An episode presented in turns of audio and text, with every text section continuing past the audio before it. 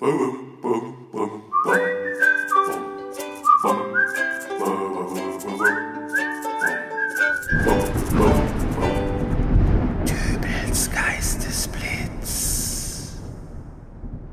grüß Gott, moin moin, wie auch immer und herzlich willkommen zur 440. Ausgabe von Dübels Geistesblitz. Heute ist der 6. September, der Lies ein Buchtag.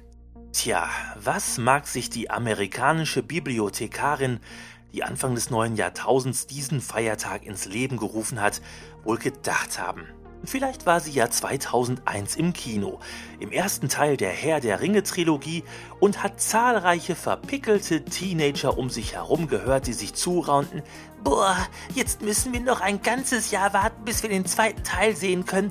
Und dann noch einmal ein ganzes Jahr, bis wir im letzten Film erfahren, wie es dann ausgeht. Vermutlich wird sie innerlich diese Jugendlichen geschüttelt und gebrüllt haben.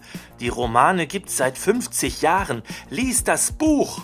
Oder sie hat sich über die eine Zeit lang moderne Art geärgert, den jeweils letzten Teil einer Buchreihe immer als Zweiteiler ins Kino zu bringen.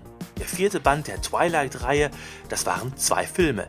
Der dritte Band der Tribute von Panem war ein Zweiteiler. Harry Potter und die Heiligtümer des Todes, der siebte und letzte Band, waren zwei Filme.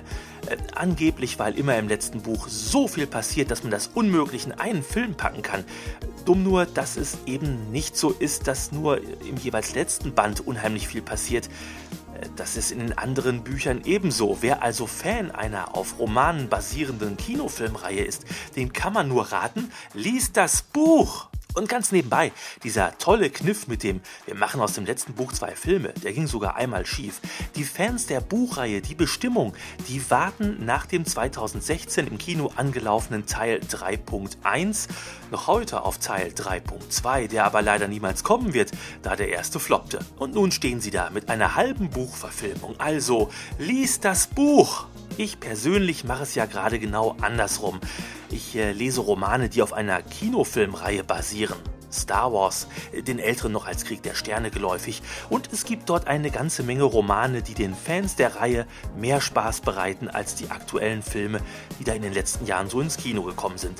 Ein weiterer Grund, mal wieder zum Buch zu greifen. Ein toller Tag zum Feiern also, dieser 6. September, der Lies ein Buchtag.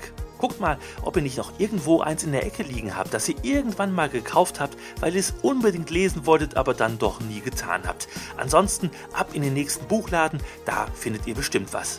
Wir hören uns wieder in der nächsten Ausgabe von Dübels Geistesblitz. Bis dahin alles Gute, euer Dübel und tschüss.